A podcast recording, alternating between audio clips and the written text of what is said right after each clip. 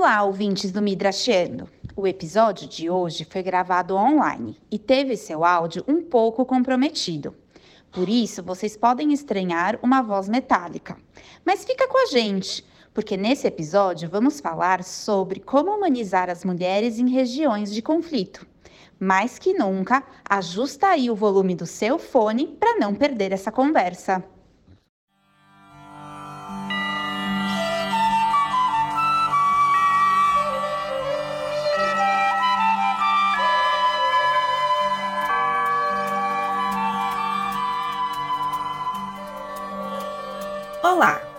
Sejam bem-vindas e bem-vindos ao Midrashiando. Este é um podcast para você que gosta de uma boa história. Eu sou a Ioná, voluntária da comunidade Shalom e também do Midrashiando. Hoje vamos encerrar o bloco de mulheres que valem a pena conhecer. Para encerrar esse capítulo aqui no Midrashiando, convidamos a Carla Rabif para uma conversa sobre como é ser mulher em lugares de conflito.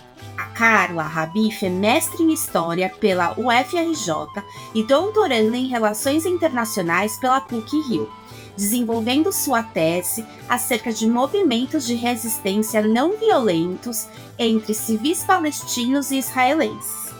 Carla tem 10 anos de experiência em educação como professora de história, atuou como mediadora e facilitadora de diálogo intercultural e coordenadora de projetos na Muslim Jewish Conference e atualmente se dedica profissionalmente à área humanitária, trabalhando como Community Service Associate na Humanitarian OpenStreetMap Team. Oi, Carla, tudo bem? Oi, Ana, tudo bom? Obrigada também por vir aqui. Obrigada a você por aceitar o convite. Estamos muito felizes de ter você aqui com a gente. Carla, para quem não te conhece, né, o teu trabalho, quem não te acompanha, né, des, desses mais de uma década que você vem trabalhando sobre esse tema de mulheres, de comunicação é, e, e, resistência à não violência, não violenta, você pode contar um pouco para a gente a sua história? Bom, né, já que o podcast é sobre mulheres, né, isso também faz parte dessa história. É, na verdade, eu sou. Eu acho legal começar com a minha origem. Eu sou filha de imigrantes, meus pais são egípcios, são judeus egípcios, né? Daí esse sobrenome que é um pouco curioso, todo mundo me pergunta.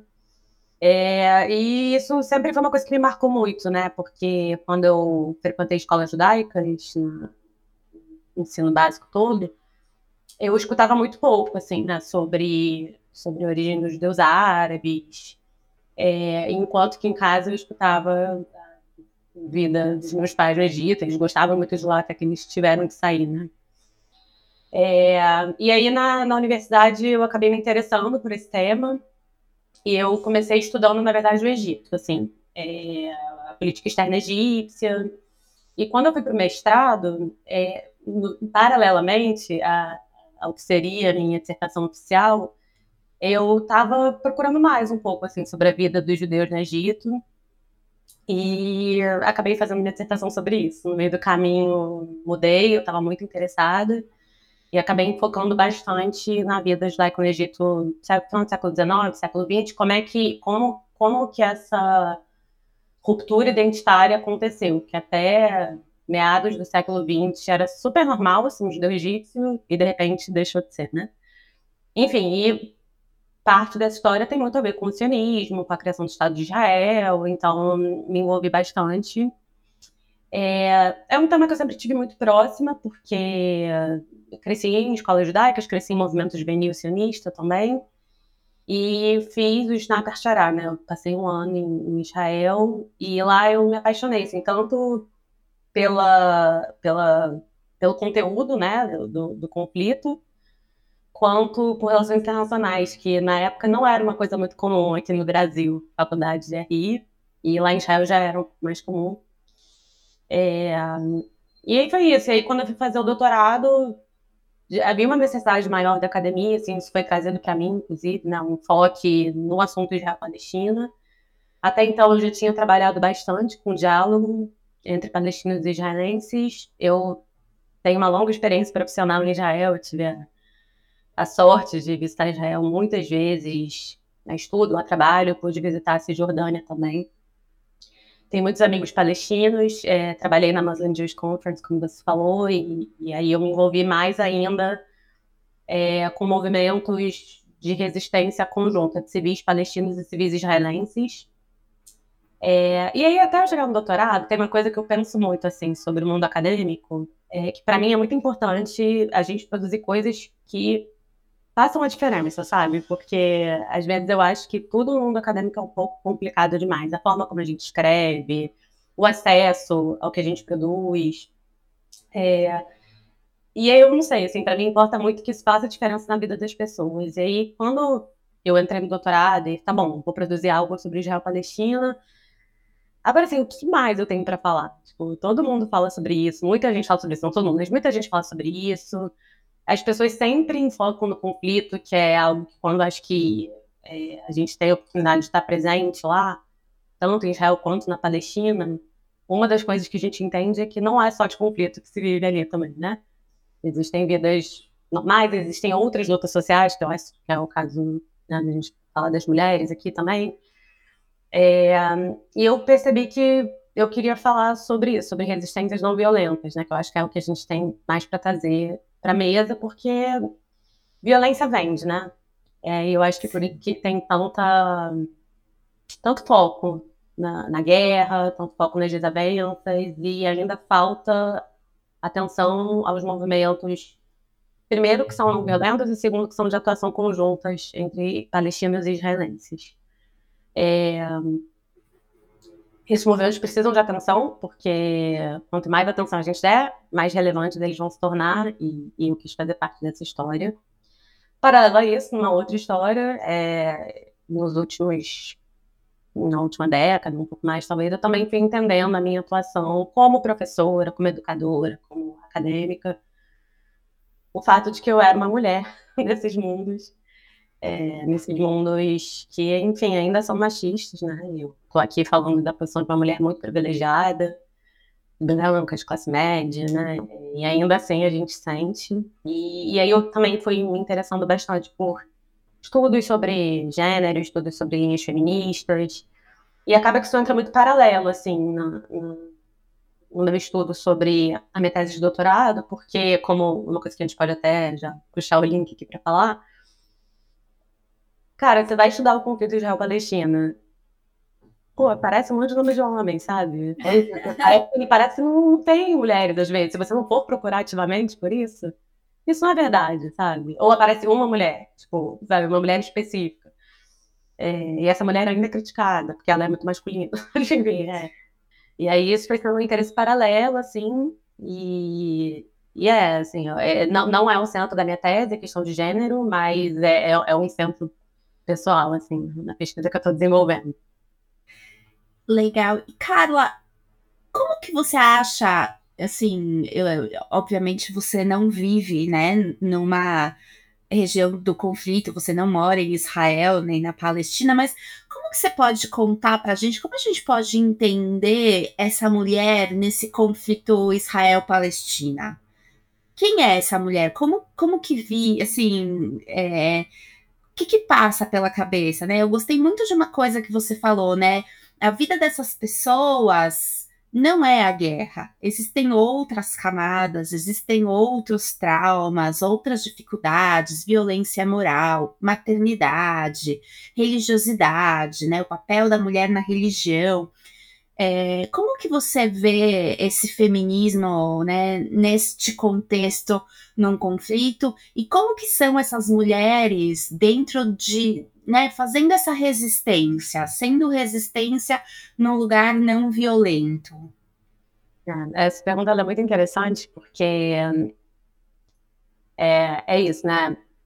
Não, não existe uma mulher em Israel não existe uma mulher na Palestina, são mulheres, são são experiências de ser mulher muito diferentes, né? Como e eu acho que isso é muito legal porque isso também naturaliza um pouco a, a ideia de Israel e Palestina. Eu não acho que a gente tem que naturalizar o conflito, tá? Eu particularmente sou super crítica e acho que a gente tem que falar disso sim.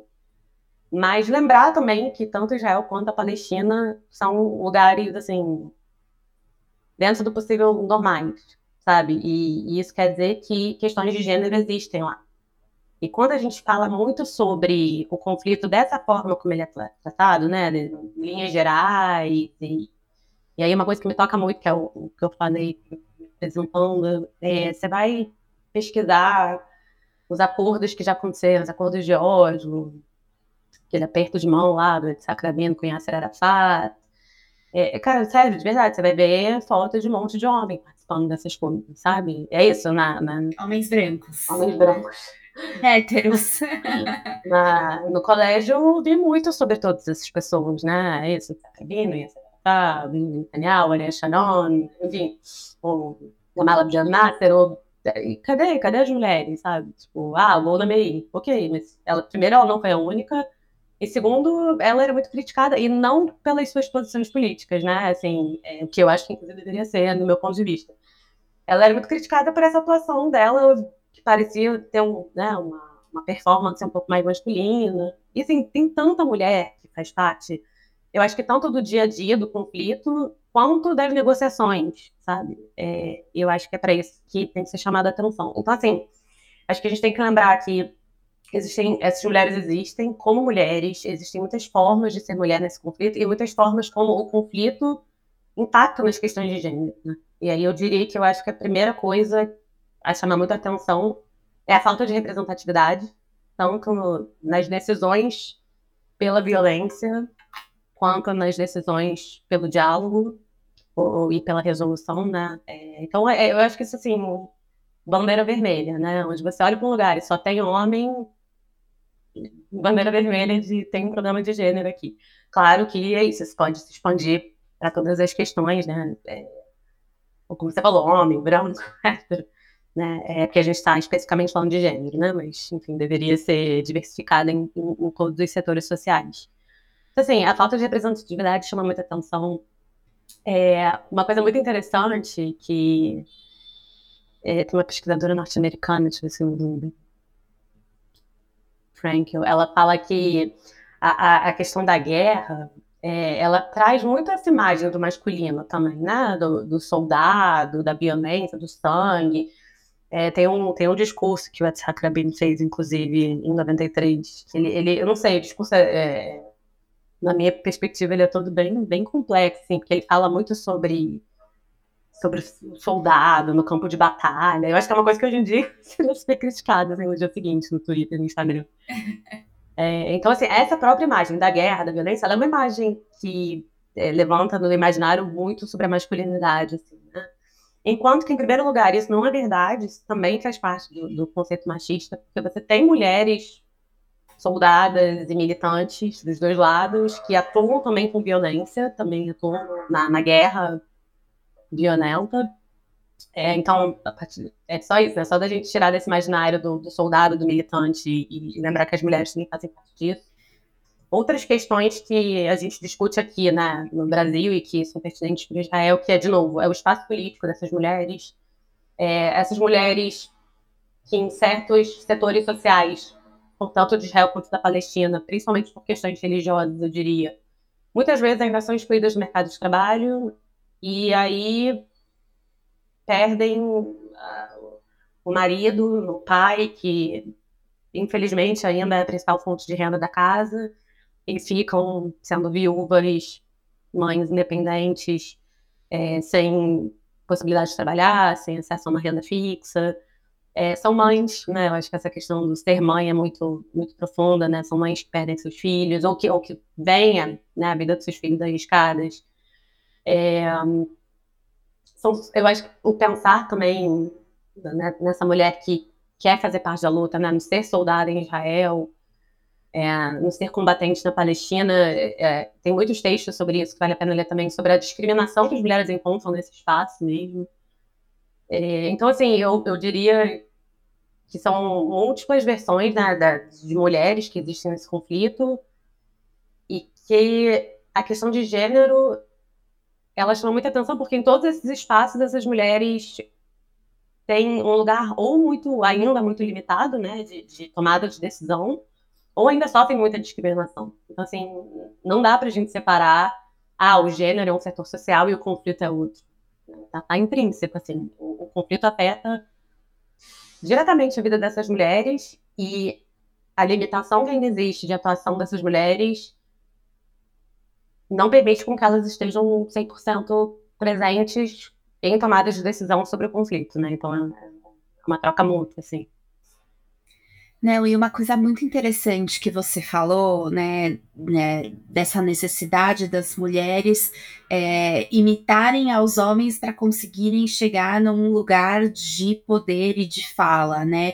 E uma frase que eu lembro que primeira vez que eu escutei ficou muito marcada para mim foi como que o Davi Ben Gurion fala da Golda Meir, né? Então ele fala que é a Golda Meir é o único homem do meu gabinete. Isso já diz muito, porque ela não era um homem, né? Ela era uma mulher e reconhecer ela como uma mulher, ela não precisa ser um homem, óbvio. Tem toda a personalidade dela, ela era uma pessoa mais dura, mas independente, né? Assim, ela era uma mulher com toda a complexidade de uma mulher e dizer que ela era o único homem do gabinete diminui tanto esse espaço, né? Hoje em dia essa frase talvez seria também super cancelada nas redes sociais, mas eu acho que é esque... as pessoas esquecem, né, que as... a gente pode ocupar qualquer lugar que a gente queira como mulheres, não é verdade? A gente deveria poder, né? Eu ainda não sei se a gente pode, mas eu acho que a gente deveria poder, né? Poder, né? É Com eu, eu desconfio, assim, uma coisa que eu falo muito para os meus alunos na escola, é, como que as mulheres foram pagadas dos livros de história, assim? Sempre na primeira semana de março, a gente faz uma pesquisa, assim, de história oficiais, os livros que são usados nas escolas. Eu pedi para eles, cara, procura quantas mulheres vocês acham aí. E eram muito poucas, e as que apareciam eram geralmente as esposas de alguém, que elas não é, a existência delas não era limitada a isso, mas no livro é. Ou eram loucas ou bruxas, e assim, parece que tem mulheres na história, né? Assim, é, é muito louco quando sempre tiveram, assim, não, não só fazendo parte, mas tomando decisões, mas lutando, sabe? É, é, é muito louco assim, o que isso faz com o nosso inconsciente. Não, com certeza. E aí, fazendo um pouco de propaganda aqui do Midrashando, ano passado a gente teve aí todo um bloco falando de mulheres sem nome para dar a luz para essas mulheres da Bíblia que não tiveram nome, que elas eram esposas de, é, filhas de, irmãs de, então é, é bem isso, é, é, muito por isso que a gente está fazendo esse podcast, esse projeto tão bonito, para contar histórias. E, e, nesse sentido, Carla, eu queria te pedir é, para você, se você pudesse contar é, histórias de mulheres que você acha que a gente precisa conhecer, né? O nome desse bloco que a gente está encerrando hoje é Mulheres que Precisamos Conhecer.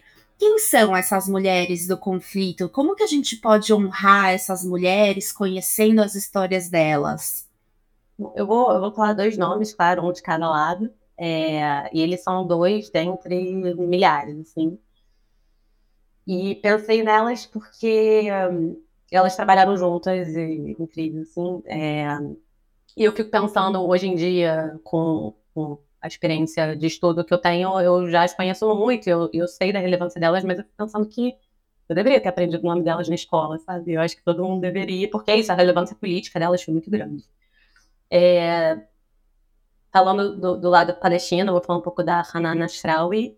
É, ela nasceu na Palestina mesmo, né? Sim, e, e foi graduada em, em, literatura. Ela se graduou no Líbano e ela, inclusive, sofreu barreiras para voltar. Assim, ela não conseguiu voltar imediatamente.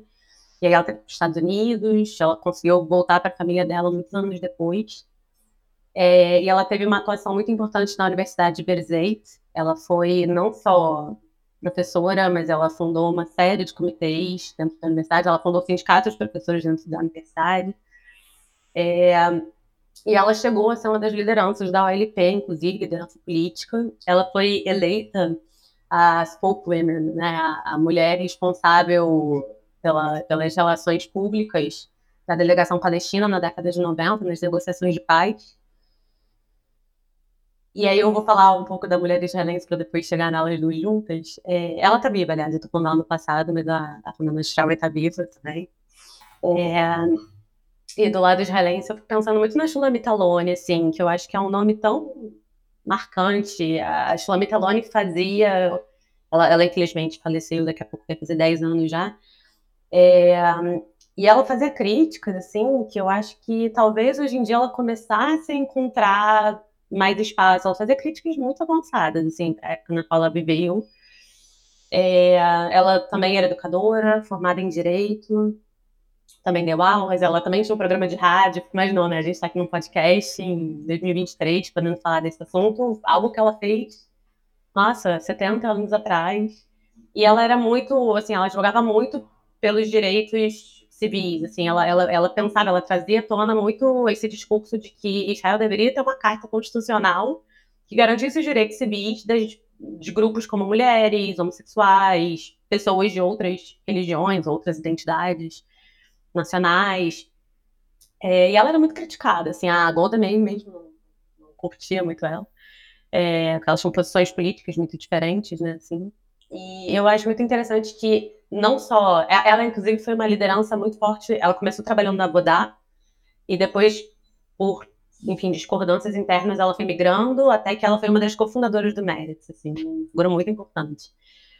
E o que eu acho interessante delas duas, elas estiveram juntas num evento em 89 chamado Give Peace a Chance, Women Speak Out. Era, era um encontro de 50 mulheres, mais ou menos, acho que um pouco mais de 50, palestinas e israelenses, é, para discutir perspectivas de diálogo e de paz depois da Intifada de 87. Né? A Intifada de 87 foi um, é, um divisor de águas assim, na história do conflito, inclusive da atuação de mulheres, eu acho que é uma outra coisa. Eu não sei, eu não vejo muito, pode ser que eu esteja muito enganada, mas eu vejo quando as pessoas falam é, da história do conflito, principalmente assim da Palestina, nossa, a atuação das mulheres na intifada, não, não tô falando de a primeira intifada não foi sobre jogar pedra, né? Foi sobre advogar por direitos civis, foi sobre criar comitês, foi sobre ir nas ruas e assim a liderança feminina era enorme. Eu quase não vejo as pessoas falando sobre isso. Eu vejo muito sobre as pessoas falando sobre as questões religiosas envolvendo as mulheres na Palestina e em outros países de cultura árabe, mas eu não vejo pessoas falando sobre as lideranças femininas, sabe? É, em 89, mulheres dos dois lados fizeram esse evento que ele foi pré-conferência de Madrid, que ele foi pré-Osmo, sabe? Assim, então, assim, primeiro sobre o pioneirismo desse encontro. É, segundo, sobre o fato de que, de novo, não é algo do qual eu escutei na escola, pelo menos. Não é algo de que eu, quando eu vou falar ou dar uma aula, eu vejo que as pessoas já sabem sobre isso. Tem fotos na internet, sabe? Tipo, é, é bem legal. Elas estiveram juntas nesse, nesse encontro. É uma pegada muito legal, assim, desse congresso é que a ideia era mesmo promover, dar para as mulheres uma oportunidade de experiência prática em negociação. Então, assim, mais do que ser um espaço para as pessoas negociarem, era espaço também para incluir, né? Para fazer essa inclusão de que as mulheres tomassem decisões, né? Aprendessem também, tivessem, tivessem esse espaço. É, acho interessante que nas duas trajetórias políticas, as duas fizeram parte de partidos e, e, e, se retiraram desses partidos, porque eventualmente elas encontraram muitas barreiras lá dentro. Elas eram muito criticadas, as duas ocuparam cargos ministras, e eventualmente as duas fundaram suas próprias organizações, que tanto em Israel quanto na Palestina existem até hoje, né? Então eu, eu gosto, então vou repetir o nome delas, assim, se alguém quiser procurar, Shulamit Aloni e Hanan Shrawi. É, e eu fico pensando assim, não só elas foram mulheres incríveis, como a própria história delas foram, é, no caso é, mas a história delas é uma representação prática disso tudo que a gente falou, né? Foram mulheres que lutaram pelo seu espaço, acharam seu espaço e eventualmente esse espaço ele era muito limitado, porque ele era não estava pronto para que elas tivessem a voz que elas tivessem, então elas tiveram que sair dali e criar suas próprias organizações. É, então, procurem sobre elas, vale muito a pena. Não, a gente, a gente vai fazer o seguinte: a gente vai colocar o nome delas é, no link aqui desse episódio e a gente também pode colocar é, nos posts que a gente vai fazer para divulgar esse episódio e colocar aí alguma fonte bacana. Então sigam a gente também, arroba Midrashando para ter essas informações. Não se preocupa, Carla, a gente te ajuda nessa missão missão de divulgar essas histórias que fazem a diferença.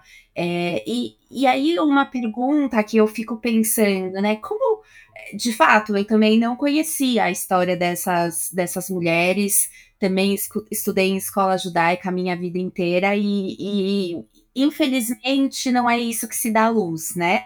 Mas como é que a gente pode mudar um pouco esse, esse cenário? E como é que a gente pode conhecer, a gente aqui morando na diáspora, como é que a gente pode conhecer essas pessoas, é, essas mulheres, essas forças, essas lideranças?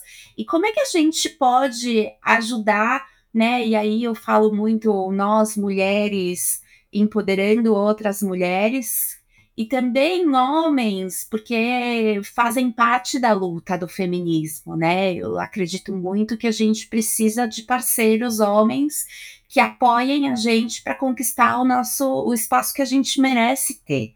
Então, como que dica que você daria assim para gente, para esse para que a gente aqui de longe, né, pudesse conhecer um pouquinho mais? Ah, o machismo ele é muito estrutural, né? Isso quer dizer que somos todos machistas. Assim. E enquanto educadora, dando aula de história, eu percebi como que a forma como a história ela é contada pra gente na escola, que eu não acho que é a melhor forma, em todas as escolas, não estou criticando uma escola específica, ela, ela, ela faz parte desse, desse patriarcado estrutural, assim, por conta disso que eu falei antes, né? As mulheres são excluídas, assim, ou, ou tratadas como loucas ou tratadas como esposas. É, então, assim, primeiro a gente precisa ter essa consciência. Eu, eu trabalho muito com a questão da, da desconstrução de preconceitos, né? A primeira coisa é a gente saber todos temos preconceitos e, infelizmente, todos sempre vamos ter. Porque não é porque a gente se toca que a gente tem um preconceito que ele vai embora. Então, assim, perceber, lembrar, nós fomos criados numa estrutura patriarcal, machista, então a gente tem isso dentro da gente. É um esforço contínuo para que isso seja desconstruído e a principal forma de fazê-lo é a gente sempre buscar informação. Mas, assim, buscar informação é isso. Poxa, esse podcast é muito legal, sabe? E, e, a gente pode citar algumas autoras que escrevem sobre isso, pesquisar esses nomes. Tem. tem quando, eu falo coisa de preconceito, quer dizer que o nosso cérebro ele foi programado através de imagens, através de textos, através de propagandas, para pensar de uma certa forma, né? E a certa forma é que os homens tem certas habilidades, certos poderes que a gente não teria, e hoje em dia a gente sabe que isso é verdade, mas a gente ainda precisa reprogramar o nosso cérebro. Então, para reprogramar o nosso cérebro, é legal pesquisar sobre essas mulheres. Então, sabe, chegar no Google mesmo mulheres políticas Israel, mulheres políticas Palestina. Aí você vai achar nomes, aí você aprofunda na história delas. Tem milhares, assim, de pesquisadoras nessa área, sabe? Ler os textos delas. É, vir conversar com a gente que está disposto a ter esse diálogo aqui no Brasil. Então, eu acho que, assim, primeiro, entender que a gente faz parte dessa estrutura, entender que isso é parte de um sistema muito maior, que não é só sobre a história de Israel e da Palestina, também é da história como um todo. E buscar esses nomes. Eu, eu gosto de pensar nos nomes, assim, porque uh, eles humanizam, né? A história é feita de pessoas. A história não é feita de, de uma pessoa, que eu acho que é muito reportado desse jeito também, né? Uma pessoa foi lá e descobriu o continente, uma pessoa foi lá e fez a guerra. E não é assim que funciona. Sociedades fazem história, grupos de pessoas fazem história.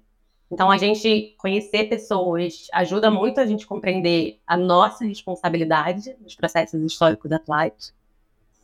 E humaniza mesmo, porque você não é só um nome, não é só a foto, é, é são as dificuldades que aquela pessoa enfrenta. É, quando, eu, quando eu leio sobre sobre a Shulamit Aloni, por exemplo, eu fico, gente, eu acho que hoje em dia seria difícil para ela, com as críticas que ela fazia, sabe?